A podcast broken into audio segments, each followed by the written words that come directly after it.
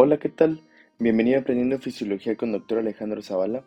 En este episodio vamos a hablar de los puntos más importantes de origen del latido cardíaco y algunas propiedades cardíacas. Primero vamos a hablar de los potenciales de acción que existen en los tipos de células cardíacas y hay que hacer una división.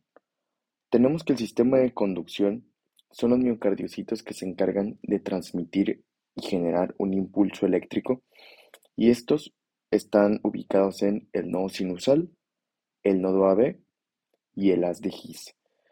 Esto es lo que conocemos como el sistema de conducción. Por otra parte, tenemos al sistema muscular, que son los miocardiocitos encargados de la contracción muscular, que son miocardiocitos a nivel del ventrículo y a nivel de las aurículas. Hablando del potencial de acción de cada uno de ellos, empecemos con el potencial de acción en el sistema de conducción, es decir, en el, en el nodo sinusal, nodo AB y haz de His. Tenemos que se inicia con una fase que llamamos fase 4. Esta es el potencial de membrana en reposo. Decimos que es inestable, ya que es un periodo en donde está en reposo, pero la carga se va dirigiendo hacia lo positivo o se va acercando al umbral. Y ya cuando toca el umbral, comienza la despolarización, que conocemos como fase cero, es debido a una entrada de calcio. Al terminar la despolarización, la célula regresa a su valor normal y esto lo conocemos como repolarización. Esta es la fase número 3 y es debido a una salida de potasio de la célula. Recordemos que cuando las células están en potencial de membrana en reposo, también se debe a una salida de potasio, pero es por los canales de fuga de potasio. Y la repolarización es por canales sensibles al voltaje de potasio. Para terminar aquí el potencial de acción del sistema de conducción, es importante decir que aquí actúa el sistema simpático y el sistema parasimpático. El sistema simpático incrementa la corriente de sodio o entrada de sodio a nivel de la membrana en reposo y esto ayuda a que se llegue más rápido al umbral y se generen más rápidamente potenciales de acción. Y con esto el simpático incrementa a la frecuencia cardíaca. Por otra parte, el sistema parasimpático disminuye la corriente de sodio a nivel de el potencial de membrana en reposo y esto hace que sea más lento la llegada hacia el umbral y va a ser más lento la cantidad de potenciales de acción generados, así que va a disminuir a la frecuencia cardíaca. Hablando ahora del potencial de acción en los miocardiocitos que se encargan de la contracción muscular como tal, tenemos aquí que también iniciamos en una fase 4. 4 es el potencial de membrana en reposo Aquí decimos que sí es estable, ya que se encuentran en, el mismo, en la misma carga y se debe a una salida de potasio por canales de fuga de potasio. Cuando es estimulada por la corriente eléctrica que se generó en el sistema de conducción, tenemos que se van a despolarizar. Y la despolarización es la fase cero y es debido a una entrada de sodio a la célula. Va a llegar al punto más alto y se va a cerrar ese canal de sodio. Continúa con la repolarización. Sin embargo, aquí encontramos una repolarización inicial, la cual llamamos fase 1. Se debe a una salida de potasio por los canales de potasio sensibles al voltaje. Pero en este momento ocurre una entrada de calcio a la célula, así que hace que la célula tenga un periodo de meseta, es decir, un periodo donde la carga está estable. Y esto se debe a que se está saliendo potasio y al mismo tiempo se está metiendo calcio. Y recordemos que ambos electrolitos son positivos, entonces la célula se queda como con una carga estable. Sin embargo, termina este periodo en donde se estaba introduciendo el calcio y así que solamente ahora seguirá saliéndose el potasio y esto nos lleva a la fase número 3 que es la repolarización final o la repolarización como tal ya de los ventrículos y se debe a la salida de potasio. Y esto va a hacer que se llegue al potencial de membrana en reposo. Hablando de los miocardiocitos, tenemos que decir que estas son células que tienen una alta cantidad de mitocondrias, lo cual le va a permitir que produzcan grandes cantidades de ATP. La principal fuente de energía proviene de la vía bioquímica fosforilación oxidativa y en reposo se utilizan los ácidos grasos y en ejercicio se utiliza el piruvato como molécula de energía. También en el músculo cardíaco, a nivel histológico, hay presencia de discos Z.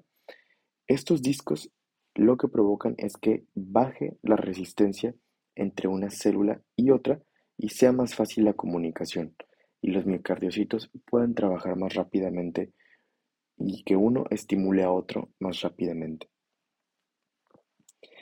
Otra propiedad del músculo cardíaco es que el calcio que se encuentre en el líquido extracelular influye mucho en la fuerza de contracción que éste va a tener. Tenemos que las hipercalcemias van a provocar un aumento en la fuerza de contracción. Por otra parte, las hipocalcemias van a provocar una disminución en la fuerza de contracción. Ahora vamos a hablar de propiedades que tiene el músculo cardíaco. Empezaremos con una propiedad que llamamos inotropismo. Inotropismo es la propiedad que hace referencia a la fuerza de contracción cardíaca. Cuando nosotros decimos inotrópico positivo, hace referencia a algo que está aumentando la fuerza de contracción cardíaca. Por ejemplo, puede ser el sistema simpático o un medicamento que llamamos digoxina. Por otra parte, cuando decimos que algo es inotrópico negativo, quiere decir que es algo que está provocando una disminución en la fuerza de contracción cardíaca. Por ejemplo, el parasimpático. Otra propiedad que tiene el músculo cardíaco es el llamado cronotropismo o automatismo. Este hace referencia a la frecuencia cardíaca es decir, al número de latidos que se producen en un minuto. Así que cuando decimos cronotrópico positivo, hacemos referencia a que es algo que está aumentando a la frecuencia cardíaca, es decir, a la cantidad de latidos. Un ejemplo de esto puede ser el sistema simpático. Por otra parte, cuando decimos que algo es cronotrópico negativo, quiere decir que es algo que disminuye la frecuencia cardíaca. Así que un ejemplo de esto puede ser el sistema parasimpático. Es bien importante tener en cuenta esto de inotropismo e y cronotropismo, ya que estas pueden ser sustancias que nos ayuden mucho a manejar ciertas situaciones clínicas. Por ejemplo, algún paciente que tenga un bombeo inadecuado o un bombeo deficiente en sus ventrículos en cuanto a la fuerza de sus ventrículos, le podemos dar un medicamento que sea inotrópico positivo, ya que este va a aumentar la fuerza de contracción ventricular y va a mejorar el estado del paciente. O u otra situación puede ser un paciente que tenga bradicardia, que es una frecuencia cardíaca por debajo de lo normal, por debajo de 60 latidos, le podemos dar un medicamento que sea cronotrópico positivo, ya que este le va a aumentar la frecuencia cardíaca. Por eso es importante tener en cuenta estos dos. Sin embargo, hay otras propiedades, por ejemplo, el dromotropismo o conductividad. Este hace referencia a la capacidad que tienen los miocardiocitos de transmitir el potencial de acción de una célula a otra. Prácticamente, como su nombre indica, es conductividad. Otra propiedad cardíaca es el vasomotropismo o excitabilidad, esta es la capacidad que tiene un miocardiocito de poderse despolarizar, de poder responder, como su nombre indica, excitabilidad.